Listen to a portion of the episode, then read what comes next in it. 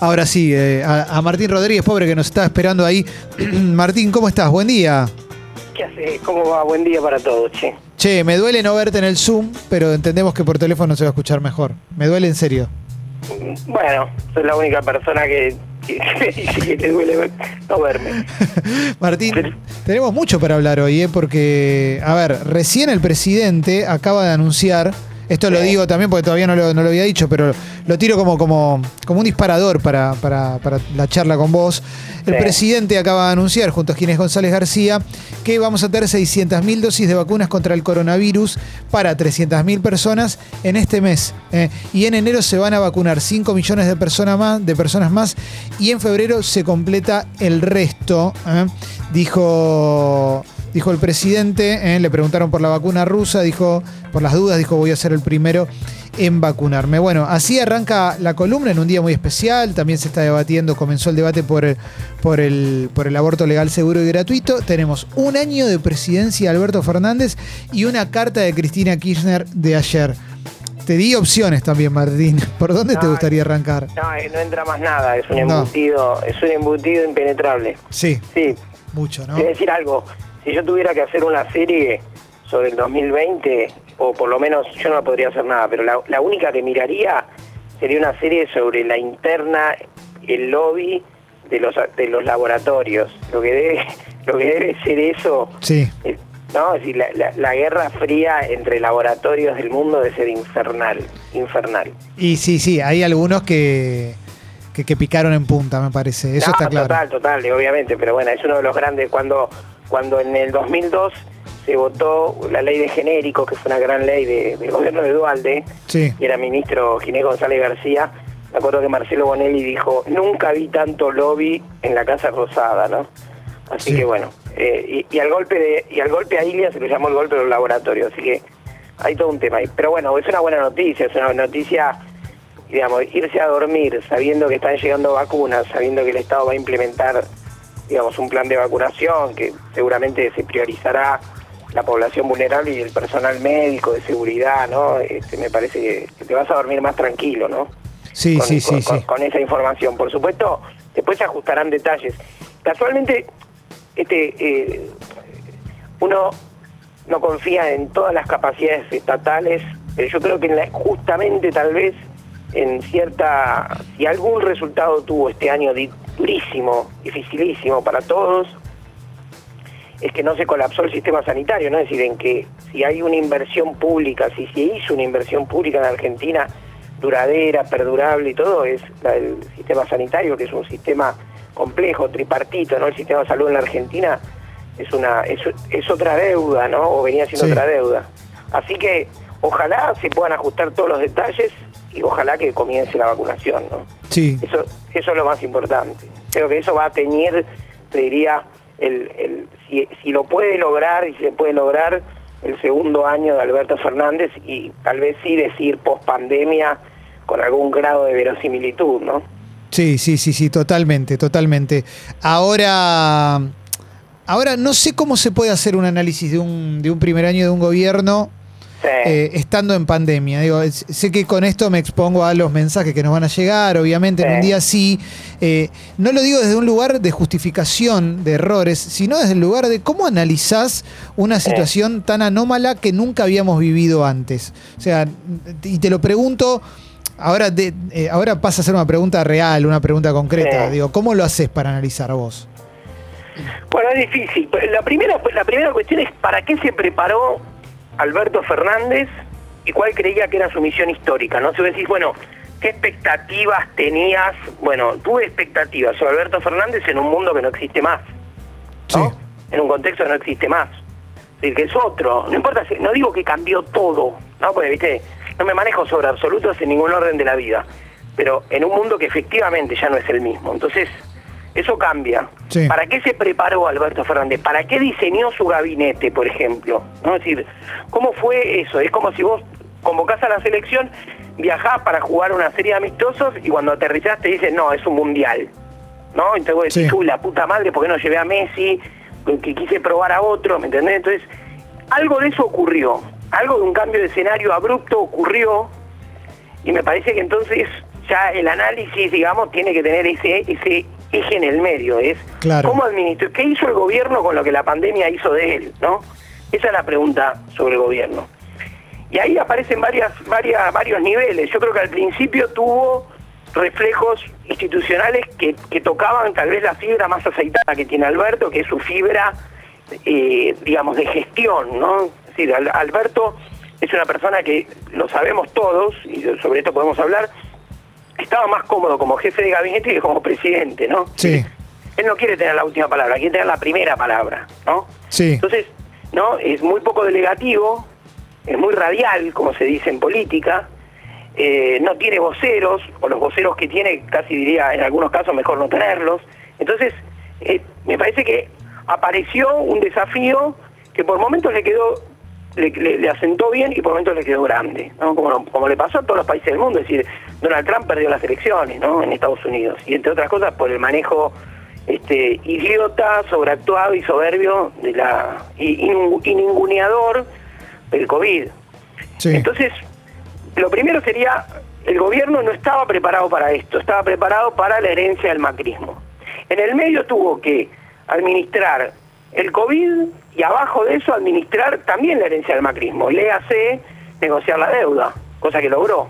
Sí. ¿no? Si un- uno de los puntos a favor del gobierno es la primera parte, la deuda con privados, con acreedores externos, la negoció con una, logrando una quita y logrando lo que dicen la sostenibilidad. La segunda parte es rearmar la conversación con el Fondo Monetario Internacional y luego, en paralelo a eso, implementar una cantidad de políticas compensatorias sobre algo que abrazó con fanatismo que fue la cuarentena. Si tal vez no hubo gobierno en la región tan fanáticamente cuarentenador como el gobierno de Alberto, ¿no? Sí.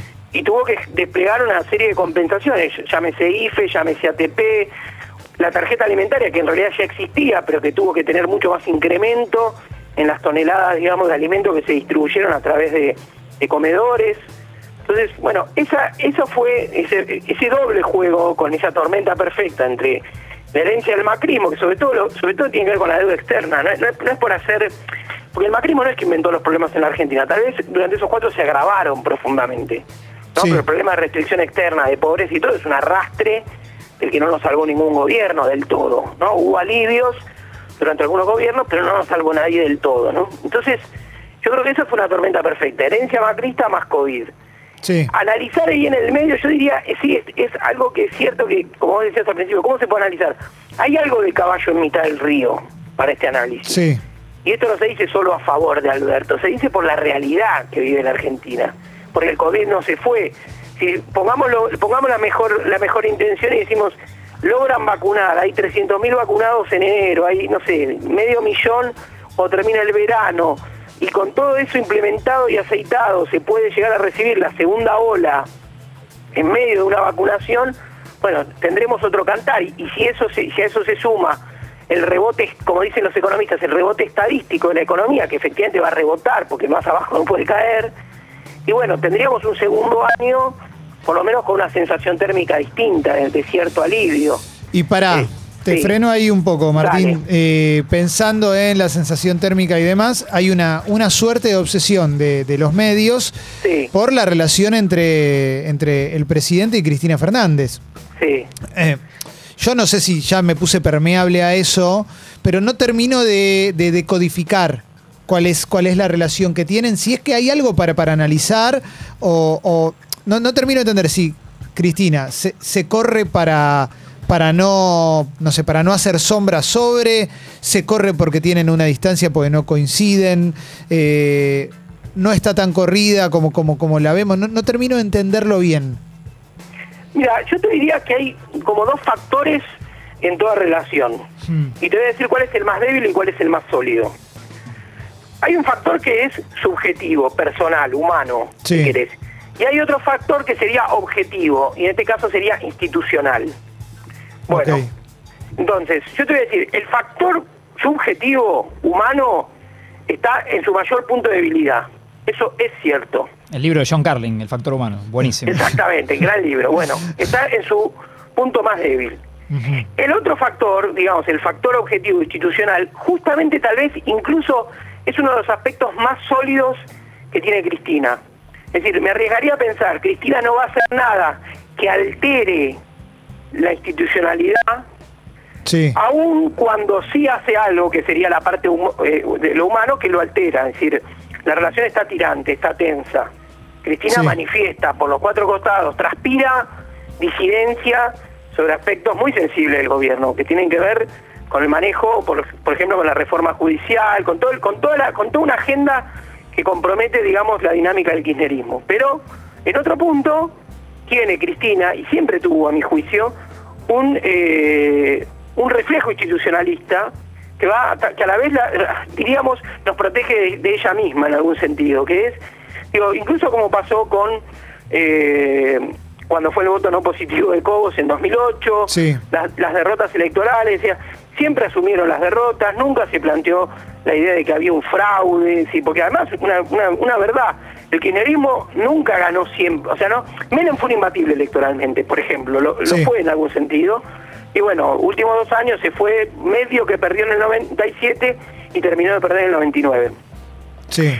Sin reelección, ¿no? Sin reelección. Pero el kirchnerismo perdió muchísimas elecciones. Perdió en 2009, perdió en 2013, perdió en 2015, perdió en 2017. Es decir, acumuló un montón de derrotas. Siempre se asumieron esas derrotas, hicieron lecturas políticas y, y siguió adelante. Entonces, hay algo muy combinado que habla de una complejidad y que creo que es una ambigüedad que incluso los detractores de Cristina no le reconocen, que es es cierto que hay un, un factor subjetivo que le hace daño hoy a la figura de Alberto y a la vez es cierto que, no- que tiene una responsabilidad institucional muy asumida, Cristina. Entonces yo creo que esa, esa sería la combinación.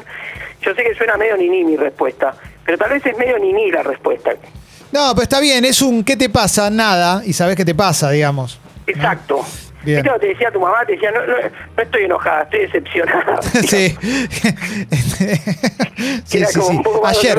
Sí, sí, sí, sí, entiendo, entiendo, entiendo. Eh, pero bueno, también eh, está bueno esto que planteas vos, Martín, o por lo menos para entenderlo. Yo también lo pregunto porque tengo la sensación de que, eh, digo, pareciera que es evidente que hay una distancia, pero, pero también está bueno lo que decís vos de, bueno, esa distancia no debería afectar institucionalmente. Claro, digamos, eh, uno diría, en el corto plazo, ¿vos te imaginás Cristina dando la orden de vaciar el gobierno? O sea, Cristina tiene ministros muy importantes, o, o en todo caso, en- en- el, el Frente de Todos es una coalición. Dentro de esa coalición el kirchnerismo es el socio mayoritario. Sí. Ha hecho pesar en la distribución de cargos su peso, ¿no? Digamos, su, su, su proporción mayoritaria. Sí. Las grandes cajas, y cuando digo cajas hablo de presupuesto, no, la caja, no, no me pongo en esa parte. Pero los grandes, presupu- grandes presupuestos argentinos están administrados por sectores muy afines a Cristina. ANSES, por ejemplo.